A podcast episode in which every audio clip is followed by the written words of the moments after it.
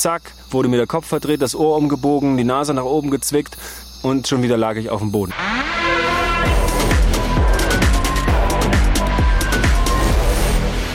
Hi, mein Name ist Robert Mark Lehmann und das hier ist der Podcast zu der neuen Serie KSK Kämpfe nie für dich allein.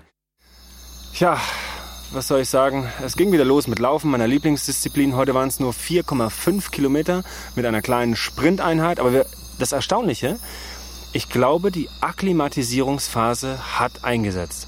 Das heißt, normalerweise brauchen wir sieben bis zehn Tage zum Akklimatisieren. Wir sind jetzt den siebten Tag im Dschungel gewesen und heute habe ich von mir aus das Gefühl gehabt, die wenigsten Leute hatten jetzt noch ein Problem im Laufen. Es ging irgendwie zügig voran, keiner hat gemeckert, es ging eigentlich alles ganz gut. Und auch wenn man mit den Soldaten so spricht, die Leute haben sich langsam echt an das Klima hier gewöhnt.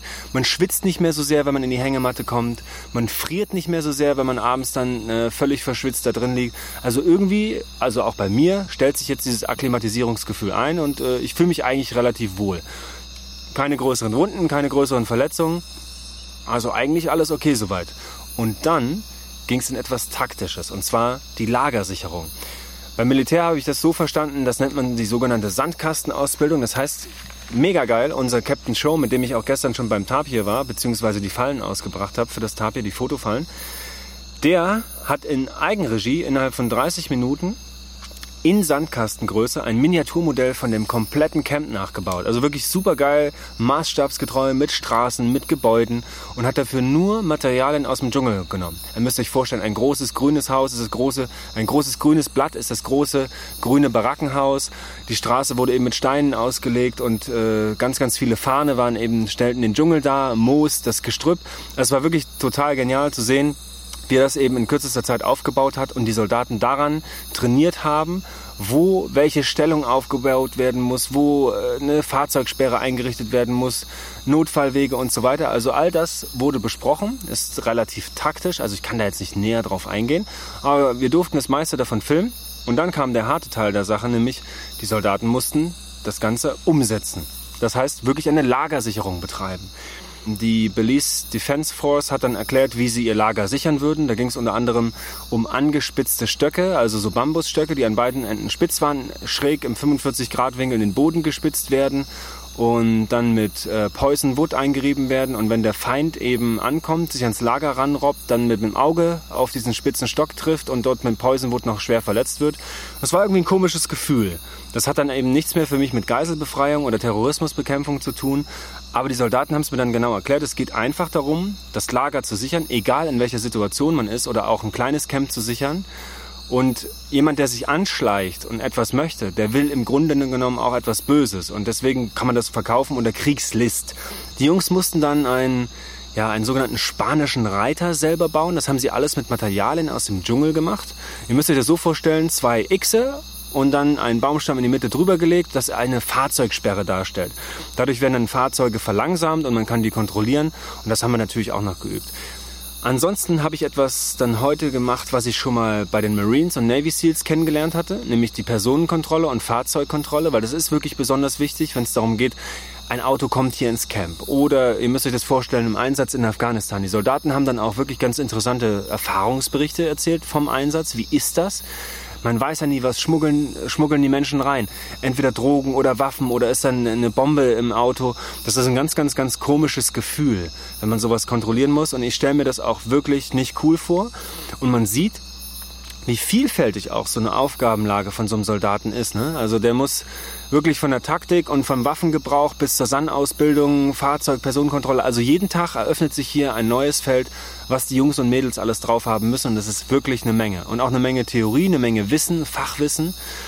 Und was ich dann noch besonders anstrengend finde, ihr müsst euch das so vorstellen, ein Fahrzeug kommt ins Camp. Man muss das sehr, sehr ausführlich kontrollieren.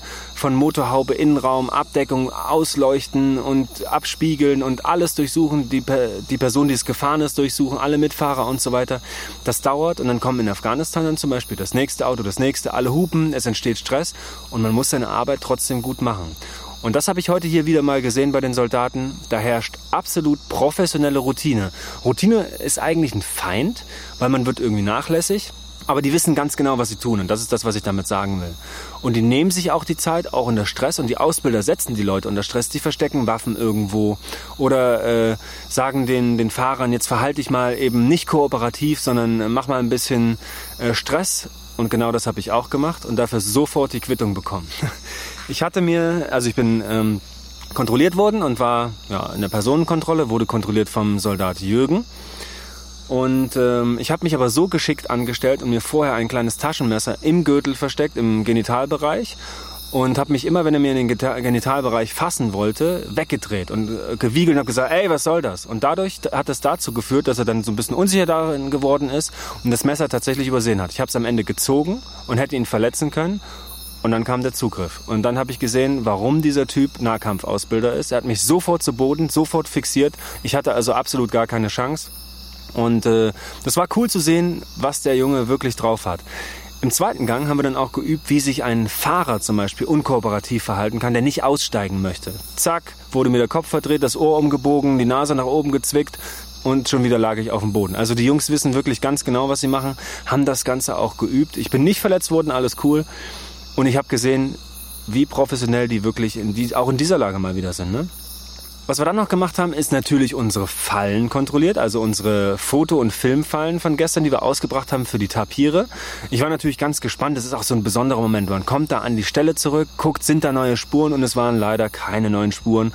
Und auf unseren beiden Fallen waren nur Insekten drauf, die die Kamera ausgelöst hatten. Und dann haben wir entschieden, wir lassen es jetzt nochmal eine Nacht da und dann setzen wir es vielleicht um Mal sehen, vielleicht haben wir ja mehr Glück und morgen ist wieder was drauf. Ich bin ganz gespannt, weil die Stelle ist wirklich top. Ich habe auch ein richtig gutes Gefühl tatsächlich. Ja, dann war der Tag auch schon wieder fast vorbei nach diesen ganzen Taktikausbildungen, Sandkastenausbildungen, Personenkontrolle, Fahrzeugkontrolle, spanischen Reiter selber bauen, einen Unterschlupf selber bauen. Tja, aber dann habe ich den äh, mit einer schmerzhaften Geschichte beendet, beziehungsweise wurde mir immer erzählt, es sei super schmerzhaft. Ihr kennt das normalerweise aus dem Erste-Hilfe-Kurs oder ihr habt es vielleicht mal gehört. Eine bewusstlose Person, das heißt, wenn sie noch atmet, dreht man in die stabile Seitenlage. Das ist das, was ich machen würde. Das ist das, was ich im Erste-Hilfe-Kurs gelernt habe. Wenn sie nicht mehr atmet, macht man natürlich Herz-Lungen-Wiederbelebung. Bei der Bundeswehr ist das ein bisschen anders, beziehungsweise beim Militär. Das heißt, wenn jemand nicht mehr atmet oder bewusstlos ist, dann kriegt er einen sogenannten Wendeltubus. Den habe ich jetzt hier noch in meiner Tasche, während ich mit euch spreche. Das ist ein, ich würde sagen, etwa 15, 16, 17 Zentimeter langes ja, Gummiröhrchen im Durchmesser von 2,6 Zentimetern mit so einem kleinen Stopper am Ende. Und der wird einem dann in die Nase gesteckt. Ich wiederhole nochmal, 2,6 Zentimeter im Durchmesser, 15 Zentimeter lang. Der wird in die Nase eingeführt, den darf man kurz anlecken und dann wird er da reingesteckt. Bis zum Ende. Und der kommt hinten im Rachenraum wieder raus und den kann man dann, wenn man den Mund aufmacht, auch sehen. Und das Ganze ist einfach dazu da, dass man gut atmen kann und dass der Soldat, der eben irgendwie ein Trauma hat oder verletzt wurde oder nicht mehr richtig atmen kann, dann wieder atmen kann oder respektive auch beatmet werden kann. Also etwas anders als in der zivilen Ausbildung. Ja, und dann haben natürlich die ganzen Tage haben die Leute schon gescherzt, weil sie natürlich genau wussten, dass mir das irgendwann auch äh, ja zuteil wird, dass ich dieses Ding mal ausprobieren muss, weil ich werde tatsächlich irgendwann mal den Verletzten spielen bei einer großen Übung hier. Und ich wollte jetzt einfach mal vorher wissen, ehe ich in der Übung anfange zu heulen und irgendwas behindere, dann wollte ich einfach wissen, wie das ist, wenn man sich so einen Tubus in die Nase einführen lässt. Und das haben wir jetzt gemacht unter dem Gelächter der erfahrenen und älteren Soldaten, die vorher noch schön gescherzt haben. Du wirst weinen, die wird dir vielleicht die Nase bluten und das wird super unangenehm. Dann haben wir den Doc extra nochmal aufgeweckt. Der ist extra heute Abend nochmal äh, ins, äh, ins Lager gekommen, hat mir das Ding in die Nase gejagt und ich muss sagen, ich habe mich sehr anstrengen müssen, aber ich habe keine Träne vergossen. aber ich fand es tatsächlich nicht so schlimm, wie es angekündigt wurde. Aber ich hatte vielleicht auch Glück, der Doc hat, hat ein gutes Händchen dafür bewiesen.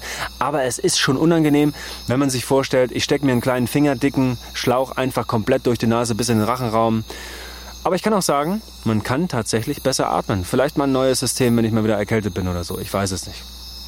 Dann ist der Tag beendet worden mit einem kleinen Fröschchen, was hier noch rumgesprungen ist. Wir haben ein paar Slomo-Aufnahmen davon gemacht und dann ist jetzt auch wirklich schon wieder Schluss, weil der Tag hat hier nun mal nur, ich würde sagen, so um und bei zwölf Stunden.